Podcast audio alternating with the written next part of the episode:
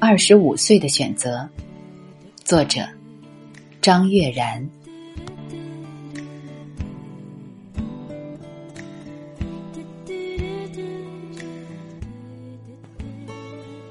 二十五岁那一年，张爱玲出版了她最重要的小说集《传奇》，与胡兰成的那段低到尘埃里的爱情，也快要接近尾声。而萧红已经完成了生死场，离开中国，远赴日本。人生导师鲁迅的离世，他闻讯悲痛难当。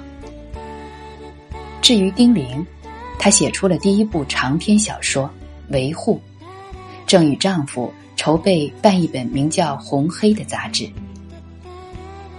二十五岁的林徽因，生下她和梁思成的女儿梁再冰。陆小曼，则是从二十五岁那年吃起了鸦片。那时，她已经离过一次婚，在与徐志摩的第二次婚姻里，爱情正遭受着日常生活的磨损。粗略看过来，对于那些民国名媛们来说，二十五岁，人生中的大事，大抵已经发生。在最鼎盛的年纪，他们已经成为了自己。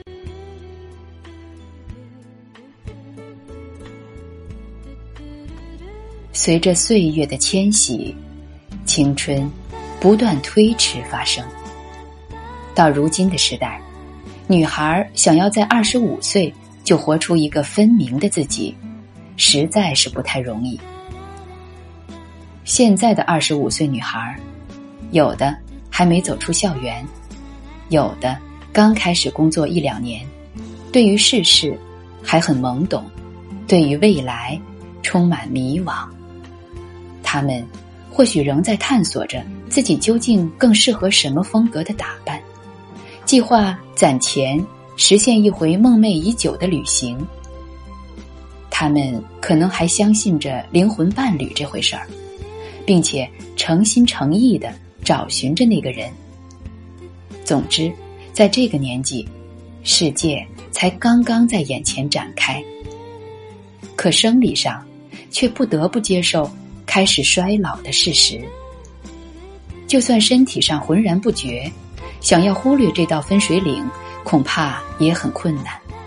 因为，只要你打开电视或者翻开杂志，化妆品广告就会不断提醒说。二十五岁以后，皮肤的水分急速流失。好吧，既然青春不在了，那么也就失去了动荡的资格。此时就必须安顿下来，应该快些嫁人，快些置业生子。循着这个社会的逻辑，一连串的现实问题就扑面而来。女孩们。对此毫无准备，可世俗约束力总是惊人的强大。纵然违逆了自己的心愿，他们还是纷纷就范了。所以，二十五岁一到，很多女孩就变得很着急，急着把自己当一个问题解决掉，生怕再晚一些，问题就变成难题，难题就变成麻烦。于是。匆忙着陆，沉入一种安稳的生活状态。有人就这样一直过了下去，有人却在几年之后反悔了，如梦初醒般的明白过来，这种生活并不是自己想要的。近来常常听到这类故事。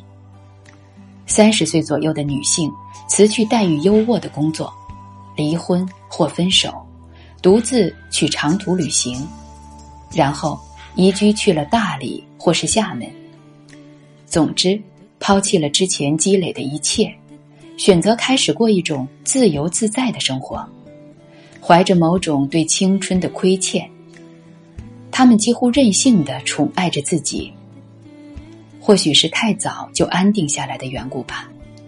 他们说：“感觉二十几岁的时候，都好像是在为了别人活。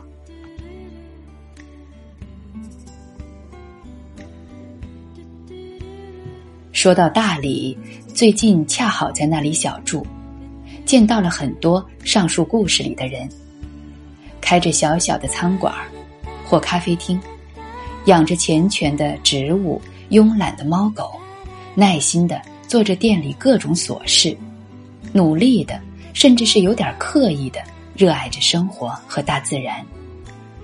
一看便知是在大都市待过很多年的，目光。平静而坚定，似乎在说：“他们对眼前的一切有多么的珍惜。”你很容易判断，他们是重新选择过生活的那一种。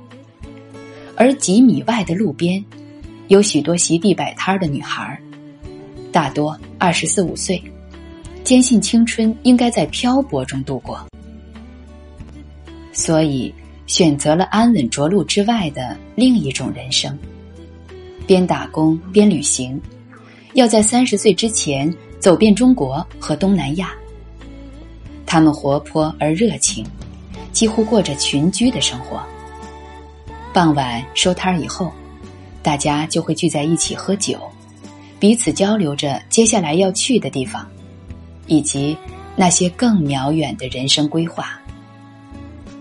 据我有限的观察，开店的女人与摆摊的女孩鲜有交流，生活也没有什么交集。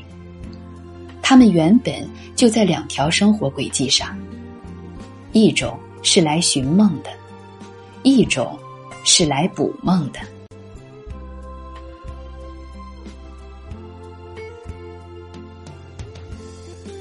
二十五岁的时候。女孩们要做的一个重要的选择，也是如何处理他们的梦：追寻还是放弃？追寻的人可能失望而归，放弃的人可能掉头去追。二者其实都不算是一种失败。应该清楚的是，二十五岁的选择，并非是一劳永逸。它不过是通向一段或长或短的生命体验。